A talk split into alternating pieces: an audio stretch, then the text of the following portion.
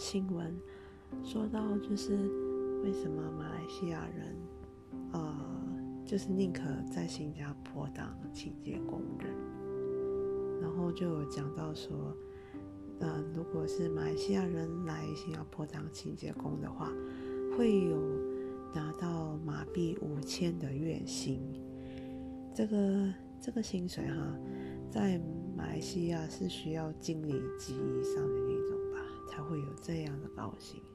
那他过了一个国家，他的职位不用这么高，但是他有一样的月薪。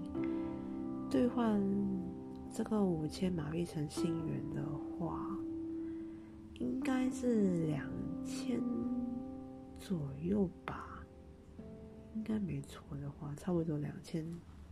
两千或者是一千多，就是接近两，应该是两千左右的那个呃新币这样子。其实我不晓得写这个则文的人有没有去真正去想过他们付出的是什么。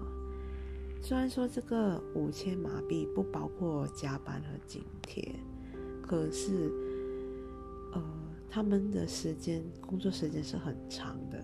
通常都超过十个小时，然后假期也非常的少，一个一周休息通常只有一天啊，那个年假啦，还有什么其他假，据我了解也不是特别的多，真的是非常劳力的活啊。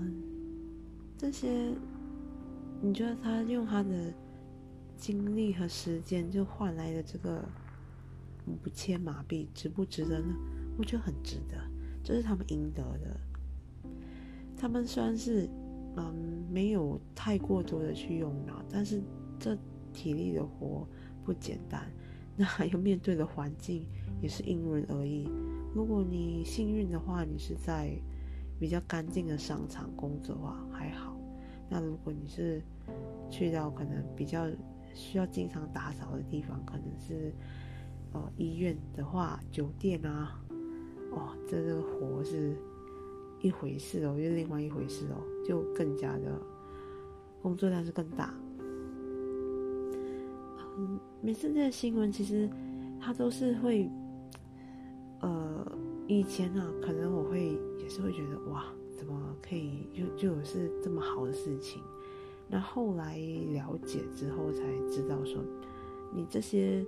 高薪的背后一定是有付出的，嗯，有些人的薪水啊，一个月可以到几千块，啊，一万多块什么的，他这些薪水背后肯定是有他付出过的一些成本，可能是学位非常高，可能是经验非常好，他本身的能力一定也是不错，才值得公司对他放这么多投资。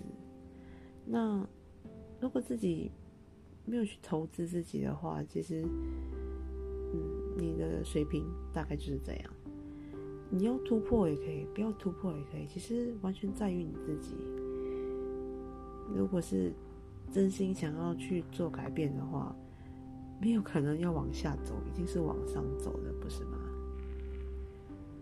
嗯，有得必有失。你需要付出一些代价，我认为这是永恒不变的道理。